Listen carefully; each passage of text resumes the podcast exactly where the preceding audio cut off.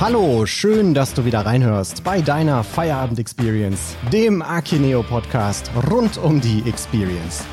Hier ist euer Tobi und heute trinke ich mein Feierabendbierchen mit Markus Lorenz von Divante. Hey Markus! Moin Tobi, vielen Dank für die Einladung und freut mich, dass ich bei dir sein darf. Ja, toll, dass du dir die Zeit genommen hast und dabei bist, obwohl das Wetter draußen so schön ist. Ja, absolut. Äh, der Sommer kommt langsam zurück. Da äh, kann man doch das Bierchen lieber draußen genießen, als vor dem Mikro zu sitzen. Aber äh, wenn man nette Gäste hat, ist das natürlich kein Thema. Dann können wir das auch drin auch vor dem Mikro trinken. Ja, ich freue mich sehr auf einen spannenden Talk mit dir. Markus, magst du dich der Community einmal ganz kurz vorstellen? Ja, sehr super gerne. Äh, Markus Lorenz, 39 Jahre alt, arbeite aktuell bei Divante, einem äh, Solution Integrator aus Breslau in Polen und baue für die Divante den deutschen Markt auf. Da können wir nachher noch mal ein bisschen drüber sprechen. Vorher habe ich sechseinhalb Jahre als Director IT bei Lampenwelt gearbeitet und das ganze Thema IT und E-Commerce äh, beziehungsweise E-Commerce Setup bei Lampenwelt verantwortet ähm, und durfte das Unternehmen auf einem spannenden Wachstumspfad begleiten, ein großes Team aufbauen, auf das ich ganz stolz war äh, und immer noch bin. Und ja, habe dann irgendwann beschlossen, ähm, mich zu neuen Herausforderungen aufzuraffen und bin jetzt, wie gesagt, bei Devante. Sehr cool. Ja. Vom, vom großen Player zum großen Player. Kommen wir gleich zu. Ähm, die Wante ähm, Partner von Akeneo, ist ja, glaube seit zwölf Jahren am Markt jetzt ähm, und äh, auch einer der, äh, lange schon einer der äh, echt erfolgreichen E-Commerce-Agenturen in, in Polen hauptsächlich, aber auch durchaus mit beachtlichem globalen Footprint im Open-Source-Bereich. Ähm, was veranlasste euch denn jetzt, eure Zelte in Deutschland aufzuschlagen? Ja, gute Frage. Ich glaube, ähm, das Thema Solution Integration Dienstleistung als solches ähm, hat einen sehr großen Demand auf dem Markt, also eine große Nachfrage. Und was wir sehen ist, dass die Kunden im Mittelstand, die ihre Digitalisierungsreise antreten, ähm, mit der englischen Sprache an der einen oder anderen Stelle doch noch ein bisschen hadern. Wir sind eine internationale Company, das heißt, wir kommunizieren wie ihr auch intern auf Englisch. Ähm, aber im Mittelstand hast du halt immer noch mal die Herausforderung, gerade wenn es auch um, um äh, Spezifikationen geht, dass dann äh, der Transfer ins Englische ein bisschen schwieriger ist. Und ähm, auch die ganzen Prozesse, die letztendlich Customer-Facing sind, sei es Sales, Marketing, Projektmanagement, Customer Success, äh, einfach in Muttersprache äh, viel besser adaptiert werden können. Und deswegen mhm. haben wir uns entschieden, jetzt auch in Deutschland eine Legal Entity zu gründen.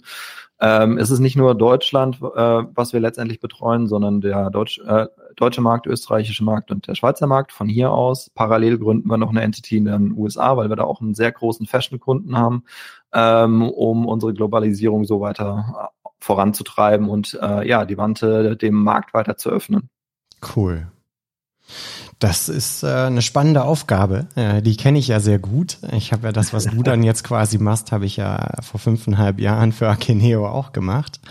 Ähm, und bin damals ja von einer Agentur ähm, zum Softwarehersteller gewechselt. Ähm, ich, ich sage dann immer so scherzhaft äh, auf die dunkle Seite der Macht. ähm, Markus, du hast ja noch untypischeren Wechsel eigentlich vollzogen. Jetzt vom großen Retailer, Lampenwelt kennt jeder, ähm, hin zum Dienstleister, ähm, auch einem sehr bekannten Dienstleister. Was hat dich dazu angetrieben? Das ist eine gute Frage. Ich glaube, zum einen ähm, ist die Wante ein Unternehmen, was mich persönlich gereizt hat, weil äh, es nicht ein klassischer Solution Integrator ist, sondern mit ähm, Produkten Spin-offs veranlasst hat, wie zum Beispiel im User Storefront. Das heißt, Produkte mhm. werden letztendlich äh, anhand Kundenprobleme entwickelt und nachher in eigene Entities überführt und diese Probleme von Kunden zu lösen, finde ich super spannend. Und wenn man daraus noch eigene Produkte generieren kann, ist es noch viel spannender.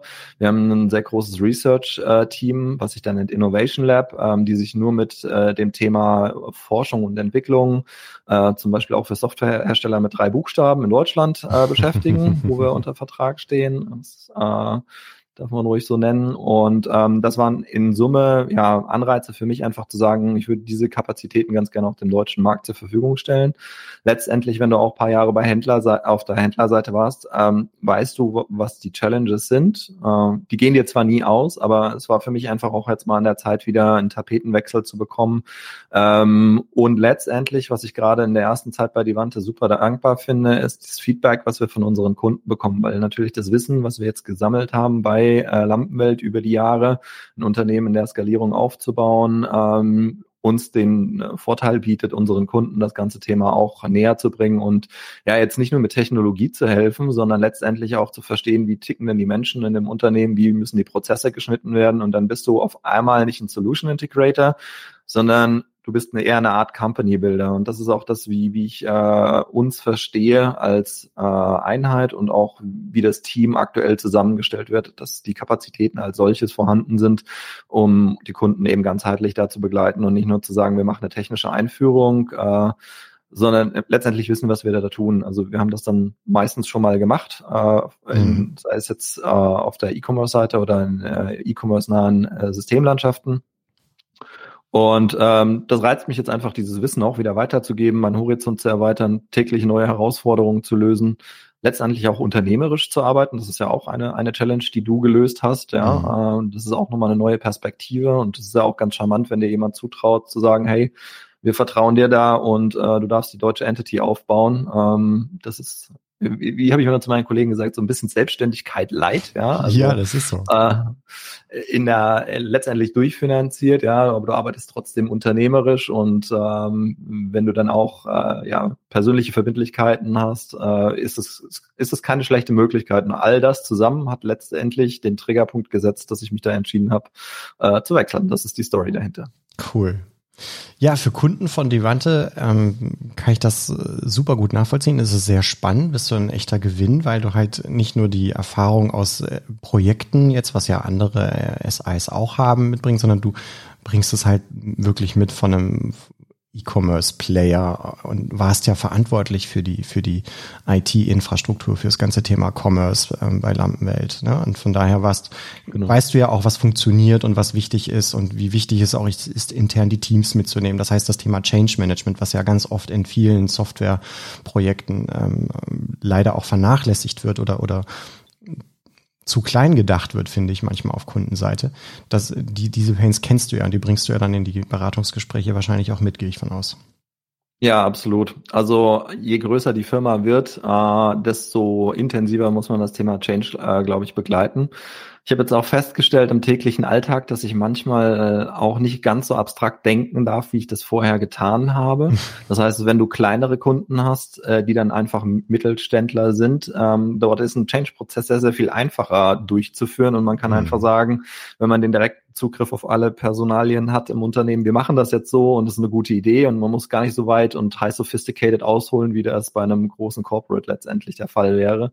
Ähm, aber klar, das, das hast du natürlich und äh, musst immer die Allianz der Willigen finden, wie man sie so schön nennt, äh, dass sie diesen Change mitgehen und äh, äh, letztendlich diese, diese Menschen, die es betrifft, beteiligen am Projekt, den Buy-in kriegen und dann kriegst du diese Projekte äh, letztendlich auch die, die Tür. Ich meine, PIM-Beispiele oder PIM-Projekte kennst du selber, sind das beste Beispiel. Ähm, ich glaube, PIM-Projekte sind aus meiner persönlichen Brille heraus eher Change-Projekte als eher Technologieprojekte, äh, wenn sie in einer größeren Entity passieren, weil du ganz viele unterschiedliche Menschen aus unterschiedlichen Abteilungen an einem Tisch hast, die über das Thema Artikel sprechen, ja, und mhm. äh, dann kommen die Animositäten. Wem gehört jetzt was des Artikels? Wer hat die Rechte auf den Bildern? Ist es die Grafikabteilung oder ist es doch das E-Com-Team? Und äh, wo kommen die Daten eigentlich her? Ist der Lieferant dran schuld, dass es irgendwie falsch geliefert wird oder breiten wir es vielleicht nicht ganz so toll auf? Was erwartet der Kunde eigentlich? Das ist eine Frage, die man immer mal ganz gerne vergisst. Was, was suchen mhm. unsere Kunden? Was wollen unsere Kunden? Äh, und diese Vielseitigkeit, das, das ist schon super spannend, die, die ganzen Punkte letztendlich auch in die Arbeit mit einzubringen täglich. Ja, bin ich bei dir. Ist genau, genau so, wie du es, ähm, wie du sagst. Ähm, über Projekte gesprochen und Herausforderungen, das Stichwort hatten wir auch schon mal. Ähm, und Change Management passt da, glaube ich, auch ganz gut zu Ich habe in den, in den vergangenen Monaten jetzt das ein oder andere Mal ähm, Posts in meiner Timeline auch von dir dann gehabt auf LinkedIn und so und, und Beiträge gesehen jetzt jüngst, ähm, wo du immer wieder von der Zauberformel Mach ähm, äh, schreibst. Äh, für was steht die und was bedeutet dir dieses Thema dahinter? Also ich weiß es natürlich, aber die Zuhörer wahrscheinlich nicht. Genau, die sagenumwogene Zauberformel, die alle Probleme lösen wird, für eine 99,95 heute im Angebot. Ja. Nein, Spaß beiseite. äh, für was steht Mach? Mach ist die Abkürzung für Microservice äh, API First, Cloud Native und Headless.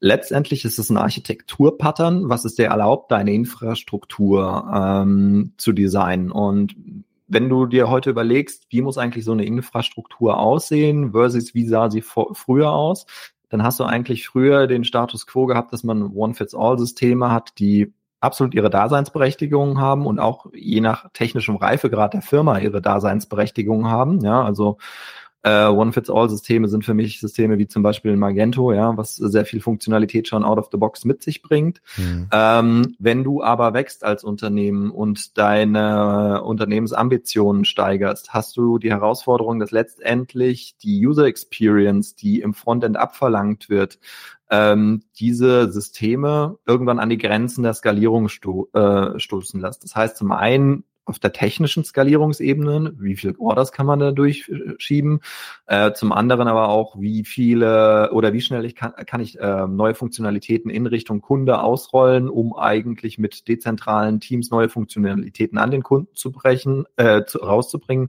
ohne Dependencies in meinen internen Teams zu haben. Mhm. Also du kannst dir quasi vorstellen, dieses Mach-Pattern ähm, steht für diese Building Blocks, dieses Architektur-Patterns, was letztlich darauf ausgelegt ist, äh, die Änderungsgeschwindigkeit der Digitalplattform ähm, zu beschleunigen, ja, äh, so dass man nicht hinter Amazon und anderen digitalen Playern zurückbleibt, weil das muss ja letztendlich dein Ziel sein, wenn du ein hohes äh, Ambitionsniveau hast im, mhm. im Digitalbereich.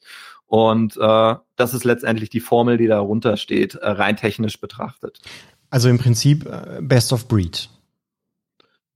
Genau, das ist letztendlich ein anderer, äh, Mach ist das Architekturpattern hinter Best of Breed, weil du über diese ähm, Microservice API First Cloud Native und Headless äh, Ansätze die Best of Breed Architektur schneiden kannst. Ja? Mhm. Das heißt, der Microservice ermöglicht es dir, ähm, flexibel nutzbare APIs zu haben, um Business-Anforderungen äh, gerecht zu werden. Das heißt, ich kann mir aussuchen, welches CRM-System klinke ich hinten an, weil das CRM-System eine entsprechende API hat, die ich ansprechen kann und mir dann aussuchen kann, nutze ich CRM-System vom Hersteller A oder nutze ich CRM-System äh, äh vom Hersteller B. Beide haben eine API und ich kann mir eben aussuchen, welches ist das Bessere, was für meine Business-Belange äh, passt. Ja? Mhm. Genauso ist es bei bei PIM-System, wobei bei PIM-System stellt sich natürlich nicht die Frage, welches System wir äh, einsetzen. Da gibt's äh, gibt's glaube ich, nur einen Marktstandard. naja. Ähm, aber letztendlich verhindert diese Microservice-Thematik und ähm, die Möglichkeiten, die du damit hast, äh, ja, ein gewisses Deadlock-Szenario, dass du äh, eben nicht mehr in der Lage bist, auf Veränderungen zu reagieren, sondern über die APIs permanent deine Systeme äh, replacen kannst.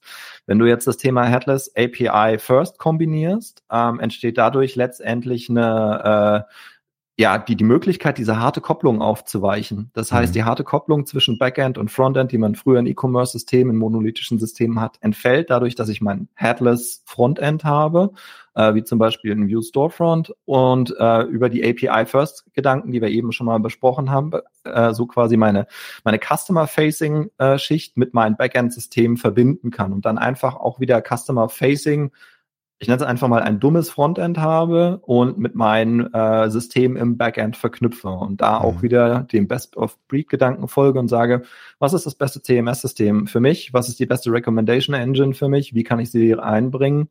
Und äh, um den letzten Punkt noch abschließend äh, zu beantworten, das Thema Cloud Native, was bedeutet das eigentlich? Ähm, Cloud Native äh, letztendlich aber auch Cloud First bedeutet, dass diese Systeme ähm, so designt sind, dass sich der Kunde nicht um infrastrukturelle Themen äh, kümmern muss. Das heißt, sie mhm. sind vollständig über APIs konsumierbar.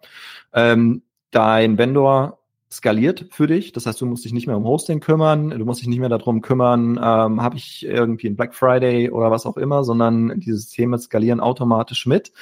Ähm, unter Sicherstellung ihrer SLAs auf, ähm, auf jeden Fall. Und äh, du hast den Kundenmehrwert, dass du dich nicht mehr ums Hosting kümmern musst, weil es ist letztendlich keine Kernkompetenz von dir. Ja, also Hosting können andere besser und du kannst diese frei gewordenen Kapazitäten letztendlich in Kunden Experience investieren und einfach äh, bessere Sachen für den Endkunden bereitstellen, äh, anstatt dich darauf zu fokussieren, ob jetzt nachts dein Datacenter abgeraucht ist äh, oder du noch ein DevOps mehr brauchst oder was auch immer. Ja. Mhm nicht ganz so in der Komplexität und auch nicht so schön erklärt, ähm, ähm, versuchen wir das ja als Best-of-Breed-Software-Anbieter auch immer wieder zu erläutern, unseren äh, Interessenten und, und, und, unseren Partnern, die da auch ähm, teilweise natürlich auch das Thema noch nicht so genug äh, ausführlich kennen, weil sie vielleicht sich ganz viel und eine ganze lange Zeit auch mit diesen monolithischen, ich sage immer Schweizer Taschenmessern ähm, beschäftigt haben. Was wir oft dann aber als Gegenargument hören, ist, dass das ähm, natürlich auch eine extreme Komplexität und deutlich teurer wäre als ein monolithisches System. Und da denke ich immer so, also zum Thema komplex nicht mehr. Ich glaube einfach, dass ich, dann würde mich deine technische Expertise einfach interessieren, die ich nur bedingt habe. Ähm, ist es nicht so, dass heute einfach die Schnittstellen ähm, wenn die Software eben diese, diesen API-Gedanken auch ähm, aktiv vor sich herträgt, gar nicht mehr so intensiv und betreuungs- und wartungsintensiv sind, wie es früher mal war, definitiv. Und ist es nicht im zweiten Teil auch so, dass die, ähm, dass die, dass die Kosten eher sogar geringer sein können, weil ich eben nicht so viel customizen muss und damit natürlich auch viel einfacher am Puls der Zeit bleiben kann mit Updates und so weiter und so fort. Ja, sind zwei super gute Punkte. Fangen wir vielleicht mal mit dem Thema Komplexität an. Ich glaube, die Komplexität verlagert sich. Letztendlich verlagerst du Komplexität vom Hosting in Richtung Orchestration, nennen wir es mal so rum. Mhm. Das heißt, du musst dir eigentlich schon vorher überlegen, wie soll deine Infrastruktur nachher aussehen, deine Composable Commerce Infrastruktur, wie man das so schön nennt, ähm, oder wie ihr es nennt, Best of Breed. Ja, also diese mhm. Composables sind sozusagen äh, Business Capabilities, wie man es neudeutsch so schön nennt, also mhm. einzelne Geschäftsfähigkeiten, die man miteinander vertraten kann. Mhm. Und diese Vertratung muss einigermaßen intelligent passieren. Wenn ich das nicht intelligent mache und nicht weiß, wie ich sowas schneide, habe ich nachher Abhängigkeiten erzeugt, die ich nur schwierig wieder auf auflösen kann. Mhm. Da geht es nachher um das Thema API-Handling, Caching von API-Requests, wenn man jetzt mal sehr technisch ist. Mhm. Ähm, oder auch einfach die Frage, ähm, wo muss ich nachher Content pflegen, wenn man das auf die Fachabteilung runter projiziert, in welchem System und kommen die mit diesem System überhaupt klar? Mhm. Und äh, haben sie letztendlich eine Art, äh, ja, ich nenne es jetzt mal ganz platt, Visivik Editor, wo Sie sehen, was Sie dort tun, was sich, äh, wie sich das im Frontend auswirkt.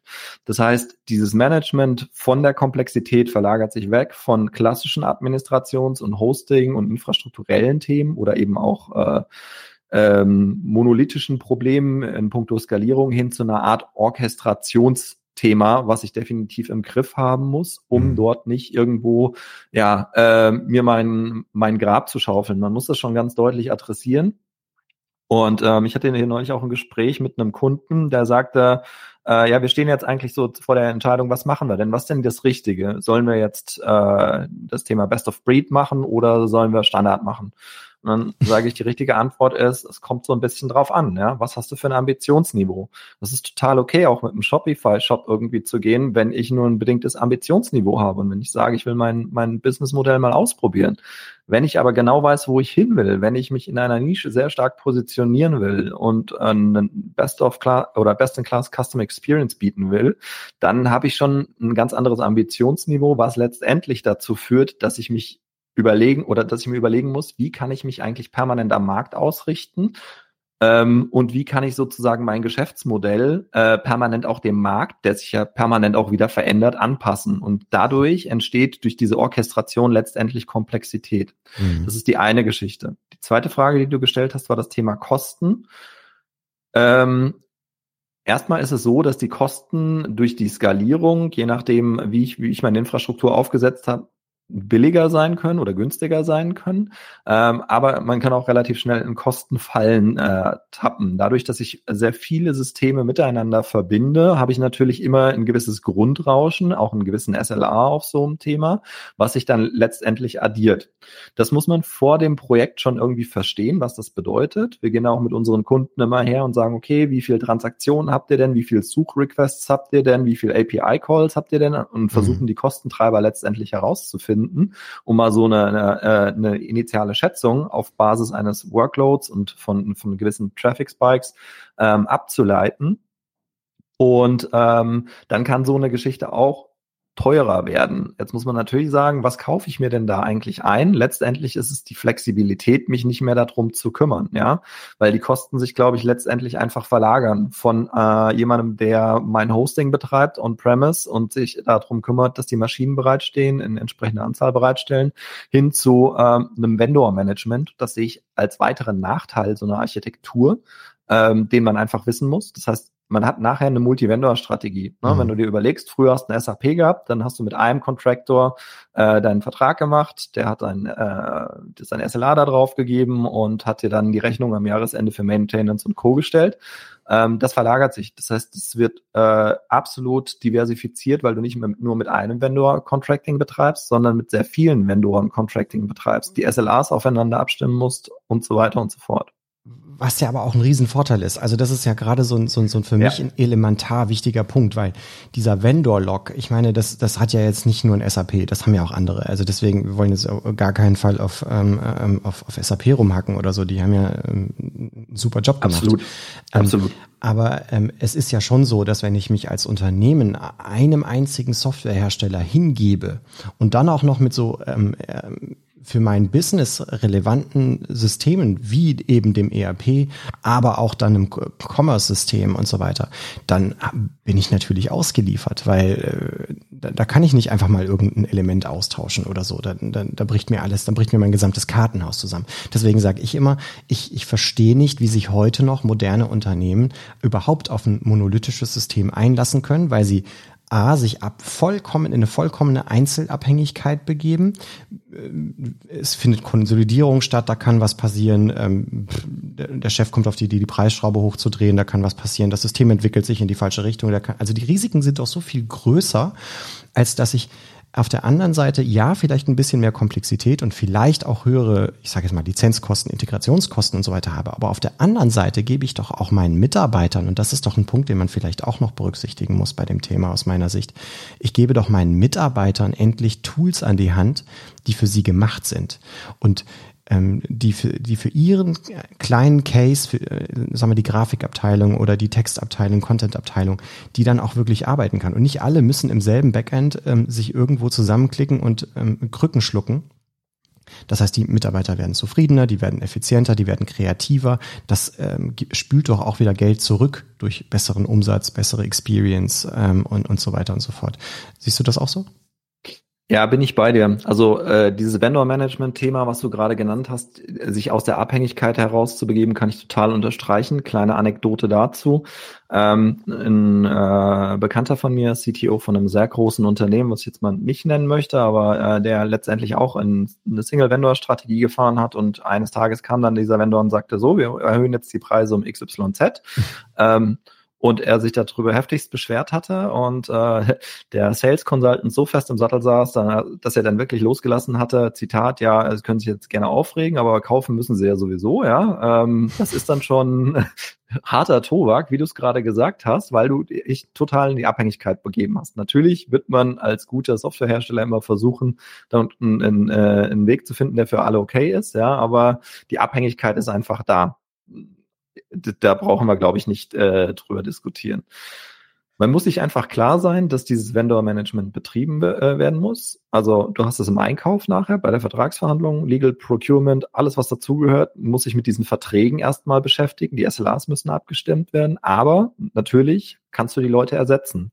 Und das ist nicht nur auf der Software-Vendor-Seite so, sondern auch für uns als Agentur bedeutet das, dass wir austauschbar sind. Das mhm. heißt, wenn wir als Agentur keinen guten Job machen, kann der Kunde jederzeit sagen, so liebe Agentur, wir haben keine Lust mehr auf euch, wir holen uns jetzt jemand, der das Thema besser macht. Mhm. Ähm, jetzt kann man sagen, ja, seid ihr verrückt, warum macht ihr das dann frei? Unfreiwillig. Ja, letztendlich sind wir ja nicht jemand, der Zeit verkaufen will, sondern wir wollen dem Kunden irgendwie ein Business Value äh, mitgeben und letztendlich auch sagen, ja, wir verstehen das, was da passiert. Wir können dich eben genau auf diese äh, Trapdoors sozusagen hinweisen, wo es jetzt gerade äh, brenzlig wird und sind letztendlich, wie wir es vorhin gesagt haben, ähm, Businesspartner und nehmen dich mit an die Hand, um deine Ziele zu erreichen. Und du hast noch einen wichtigen Punkt äh, genannt, das ist das ganze Thema, ich nenne es immer People and Process Management. Ähm, du hast Synergien einfach, weil die, die Kollegen und die Mitarbeiter die Tools nachher bekommen, äh, mit denen sie auch umgehen können. Ja, also mhm. jeder, der zum Beispiel mal einen CMS-Editor und Magento 1 äh, äh, benutzt hat, wenn man das denn überhaupt CMS-Editor nennen darf. Ja, der weiß, glaube ich, von was ich rede. Ja. Ähm, da freut sich jeder Marketer, wenn er dann endlich den Visivik-Editor an die Hand bekommt, von welcher oder welches äh, Derivat auch immer. Ja, der Entwickler schlägt die Hände über dem Kopf zusammen, weil da irgendein Quellcode rauskommt, den er definitiv nicht an seinem Frontend haben will. Und ähm, diese, dieses Architekturpattern macht, gibt uns einfach jetzt einfach die Möglichkeit, diese äh, Synergien zu heben. Ja? Die Leute bekommen die richtigen Tools an die Hand, die Tools geben die richtigen Themen aus äh, auf der technologischen Achse.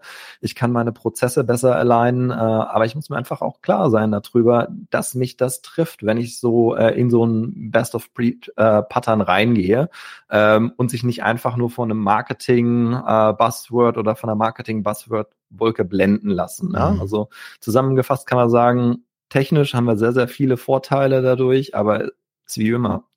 There is no free lunch, ja. Äh, mhm. du hast immer mit einer gewissen ähm, Art und Weise einen Preis dafür zu bezahlen. Aber ich glaube einfach, dass der Preis, den man zahlt, wenn man das denn so äh, nennen darf, ähm, einfach viele Vorteile hebelt, die du nachher als Kunde nutzen kannst, um deine User Experience besser zu gestalten, besser letztendlich, äh, besser und schneller an deinem Kunden zu sein äh, und dich nicht mit Themen rumschlägst, die keinen Business-Mehrwert bieten.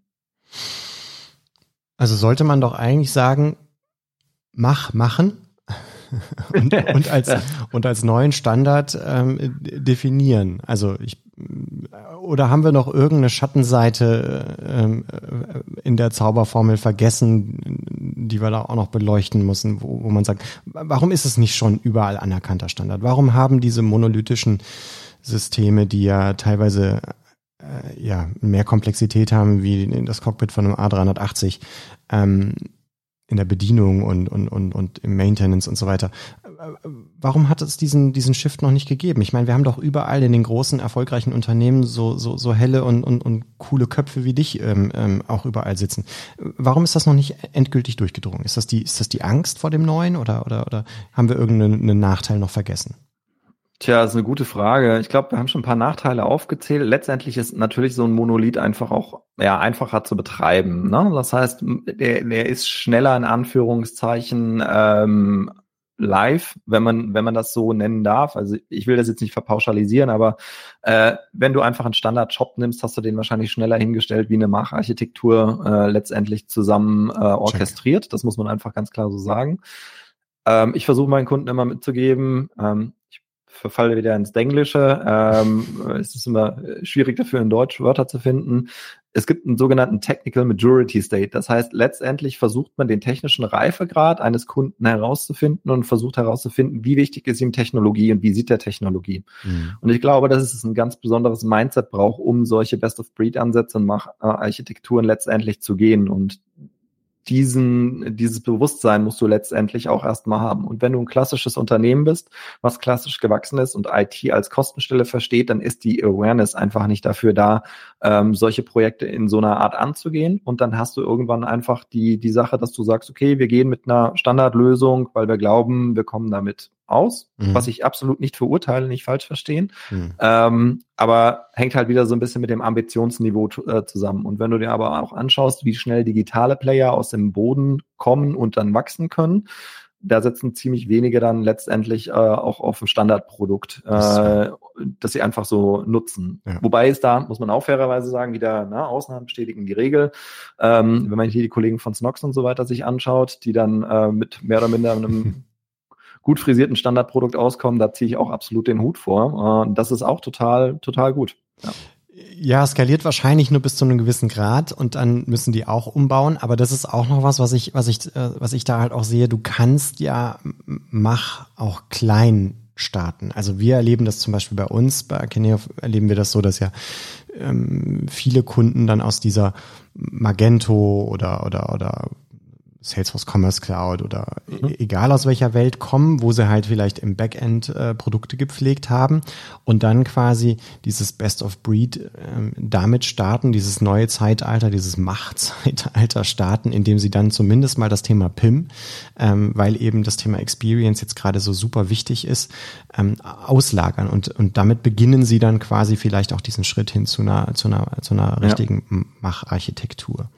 Ja, Nee, unterstreiche ich total. Also letztendlich ist das ja in, in Pattern, in äh, ähm, Design-Pattern, was da drunter liegt. Letztendlich geh, gehst du her und nimmst ein, einzelne Business Capabilities aus deinem Monolithen heraus äh, und gliederst die in einzelne Services aus. Also wie du es schon gesagt hast, man fängt ja nicht auf der grünen oder in den meisten Fällen nicht auf der grünen Visa an und startet mit einem Big Bang, mhm. sondern man überlegt sich eigentlich, was habe ich denn da? Was sind meine Pain Points, die mein Business letztendlich verlangsamen und wie kriege ich das vorne raus transformiert. Und dann gibt's das schöne äh, Strangler Pattern, was dann letztendlich sagt, okay, wir nehmen einzelne Capabilities, wie zum Beispiel ein PIM aus dem Shop-System raus, stellen das erstmal nebenhin, äh, verbinden das und sammeln damit Erfahrung. Und das ist auch absolut meiner Meinung nach der richtige Weg, ähm, um sich mit der ganzen Sache vertraut zu machen. Also da sollte man auch immer wirklich die Brille aufhaben, zu sagen, wie geht man an so ein Thema ran, ähm, welchen Migrationsansatz fahre ich, mache ich äh, in Big Bang Approach, nehme ich einzelne Services raus, die ich ähm, transformiere auf neue Systeme.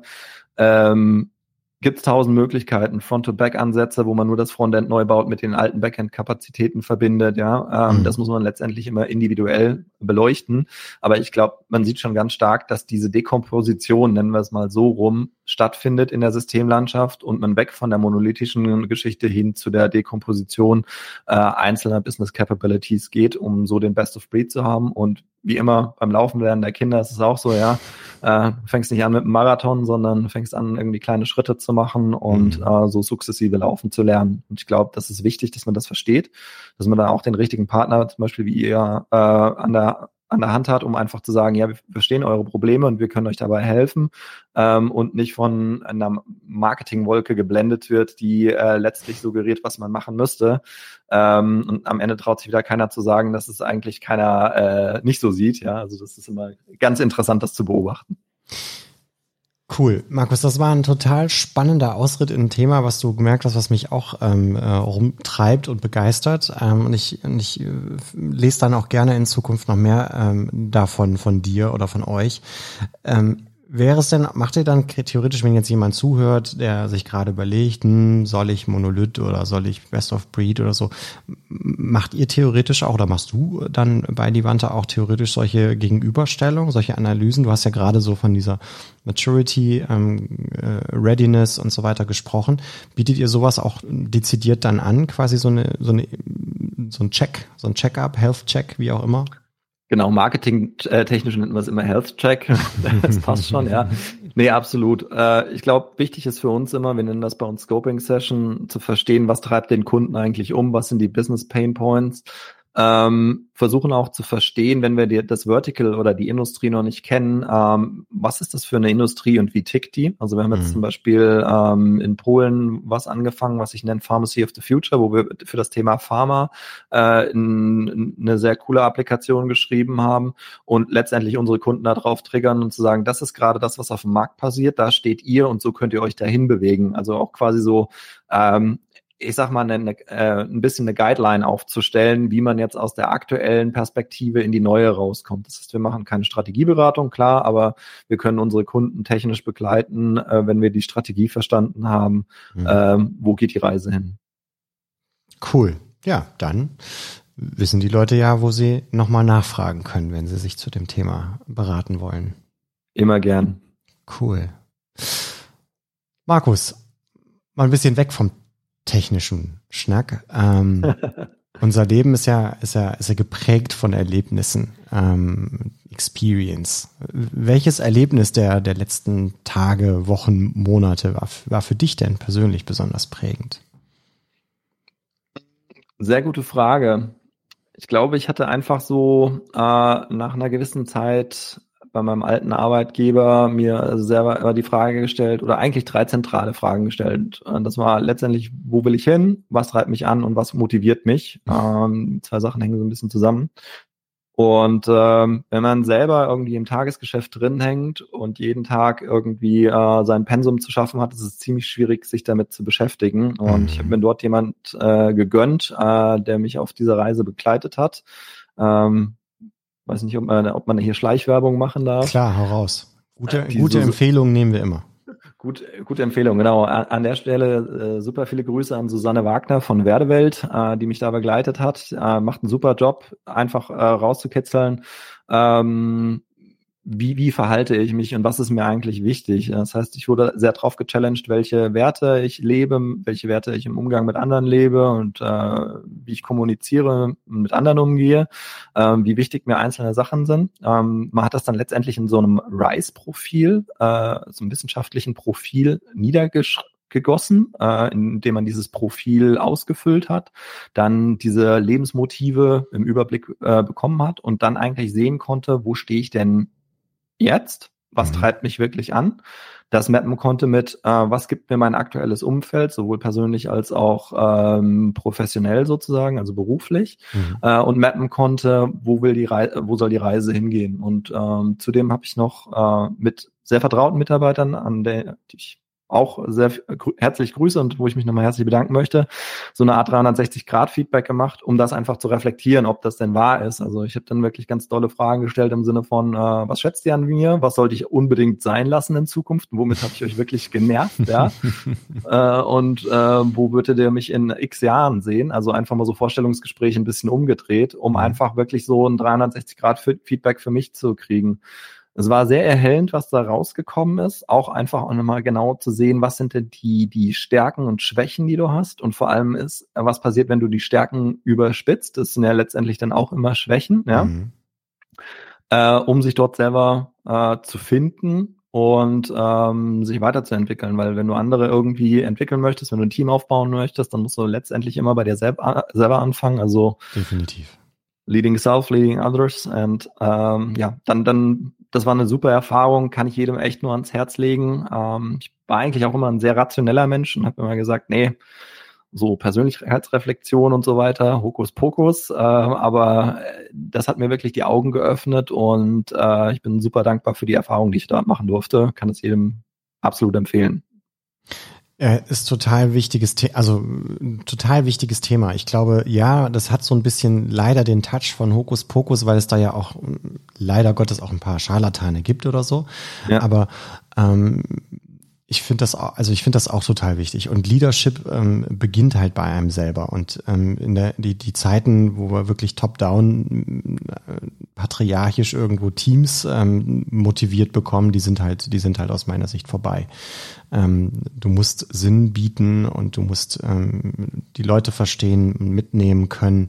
Und dafür musst du aber auch erstmal dich selber verstehen. Und, und halt das, was du auch sagtest, eine Selbstbild und Fremdbild, ähm, versuchen immer irgendwie im Blick zu behalten. Ne? Das, ähm, das finde ich gut. Bist du, bist du ein Fan von Simon Sinek? Ja, absolut, ja. Ja, ich auch.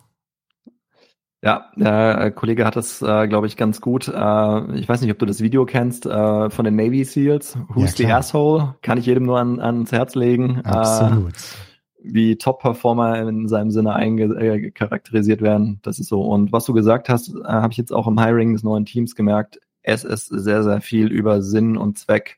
Gehalt ist irgendwann ein Hygienefaktor. Das heißt, das muss passen. Da sollte man sich keine Gedanken drüber machen, aber du motivierst langfristig keine Leute mit Geld. Ja, das ist mhm. äh, der Grund, warum wir Remote hiren in Deutschland komplett, ähm, weil du einfach Zeit mit der Familie verbringen kannst und es äh, deutlich mehr gibt, wenn du mit deinen Kindern mittags essen kannst, anstatt irgendwie zwölf Stunden im Büro zu hängen und dich dann zu feiern, dass du wieder als letzter aus dem Büro gegangen bist. Ähm, das muss je letztendlich jeder immer für sich selber entscheiden, ja. Aber ich glaube, äh, wenn man da irgendwie äh, mit sich selbst im Reinen sein will, dann sollte man sich das gut überlegen, wo man den Fokus setzt.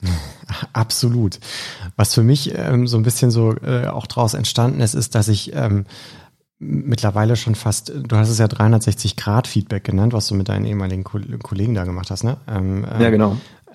Ich, ich bin da irgendwann auch nachsüchtig geworden. Also ich mache das regelmäßig mit, mit meinem Team, dass ich da Feedback mhm. verlange. Und ich sag denen auch, äh, sag mir endlich mal was.